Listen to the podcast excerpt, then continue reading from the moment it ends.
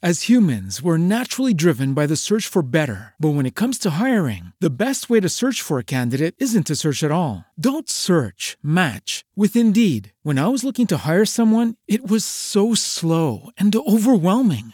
I wish I had used Indeed. If you need to hire, you need Indeed. Indeed is your matching and hiring platform with over 350 million global monthly visitors, according to Indeed data, and a matching engine that helps you find quality candidates fast. Ditch the busy work. Use Indeed for scheduling, screening, and messaging so you can connect with candidates faster. And Indeed doesn't just help you hire faster. 93% of employers agree Indeed delivers the highest quality matches compared to other job sites, according to a recent Indeed survey. And listeners of this show will get a $75 sponsored job credit to get your jobs more visibility at Indeed.com slash podcast. That's Indeed.com slash podcast. Terms and conditions apply.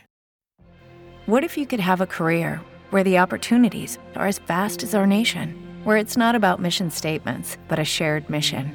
At U.S. Customs and Border Protection, we go beyond to protect more than borders from ship to shore, air to ground. Cities to local communities, CBP agents and officers are keeping people safe. Join U.S. Customs and Border Protection and go beyond for something far greater than yourself. Learn more at cbp.gov/careers. Ai, nas festas juninas, a gente quase que só come doce, né? Vocês sabem que eu fiquei pensando, poxa vida, o que, que a gente come de salgado nas festas juninas? A gente tem o milho verde, que é super gostoso, que tem tudo a ver. A gente tem, para quem gosta, eu não gosto, as pamonhas salgadas, recheadas com queijo. O clássico cachorro quente, alguns lugares churrasquinho. Mas eu adoro e vou dar uma sugestão que é o buraco quente. Vocês sabem como é que é o buraco quente? É o seguinte, vocês vão fazer aí a receita de vocês. Uma carne moída bem gostosa. Cebola, alho, bastante tempero, então páprica é bom, um pouquinho de canela, pimentas, azeitona. Faz aquela carne moída como você está acostumado, bem temperada. No final, vai colocar mais ou menos uma meia xícara de passata de tomate ou uns dois tomates batidos no liquidificador. Isso só para dar um pouquinho de molho. Depois, vocês vão pegar então o pão francês, sabe aquele mini que a gente manda encomendar na padaria? Faz um buraco, coloca uma fatia de queijo mussarela e enche com essa carne moída. Na hora de servir é só levar ao forno uns 15 minutinhos para aquecer, o pão fica crocante e fica aquele pão delicioso, super recheado com uma carne moída super saborosa. É uma opção diferente de um salgado rápido e fácil de fazer para essas festas tão gostosas.